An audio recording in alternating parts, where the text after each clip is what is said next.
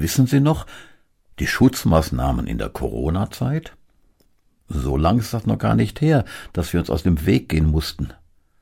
Ein Händeschütteln war unmöglich. Also erfand jemand den Ellbogencheck oder das Aneinanderstoßen der Füße oder unserer Fäuste. Und jetzt dürfen wir uns wieder die Hände reichen, also handgreiflich werden. Handgreiflich. Meist wird das Wort im negativen Sinne gebraucht. Etwa mit dem Zitat, wer nicht wirklich zärtlich sein kann, ist nur handgreiflich. Wer handgreiflich wird, wird demnach aggressiv, übergriffig. Da spielt dann oft auch Gewalt eine Rolle. Diesen negativen Aspekt will ich jetzt aber nicht weiter vertiefen. Ich finde es in anderer Weise sehr schön, handgreiflich zu werden. Da schwingt vieles mit, was wertvoll ist. Immerhin hat uns Gott als Schöpfer mit unseren Händen geniale Werkzeuge gegeben. Und so haben wir ein Leben lang alle Hände voll zu tun. Ob Sie mal versuchen, einen Tag lang bewusst wahrzunehmen, was Sie mit Ihren Händen alles tun und erleben?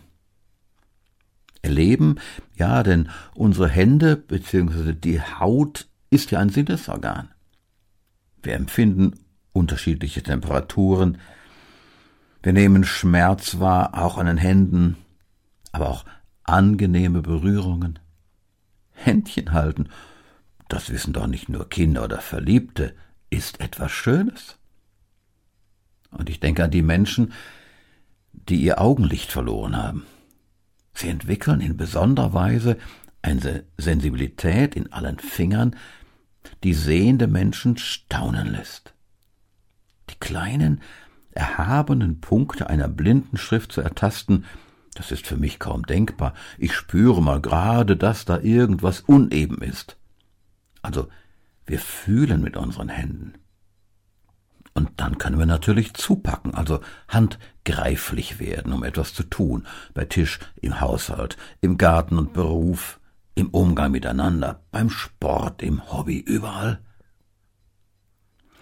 Wenn wir dann auch noch handgreiflich werden, wenn jemand unsere Hilfe braucht, dann ist das super. Eine Hand zum Trösten gereicht. Eine Hand, die zupackt, wenn's schwer ist.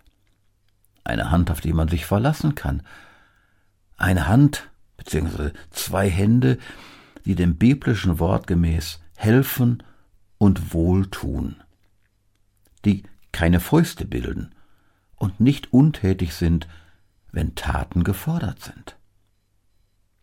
Haben Sie solche Hände, solche Geschenke von Gott, dann wünsche ich Ihnen viel Gelingen und Segen, wenn Sie handgreiflich werden. Ich wiederhole gerne noch einmal die Anregung von gerade eben.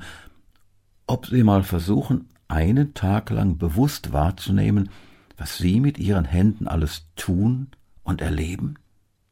und sich vielleicht ganz neu darüber freuen und dankbar werden? Das wäre doch schön. Liebe Grüße, Ihr Harald Petersen.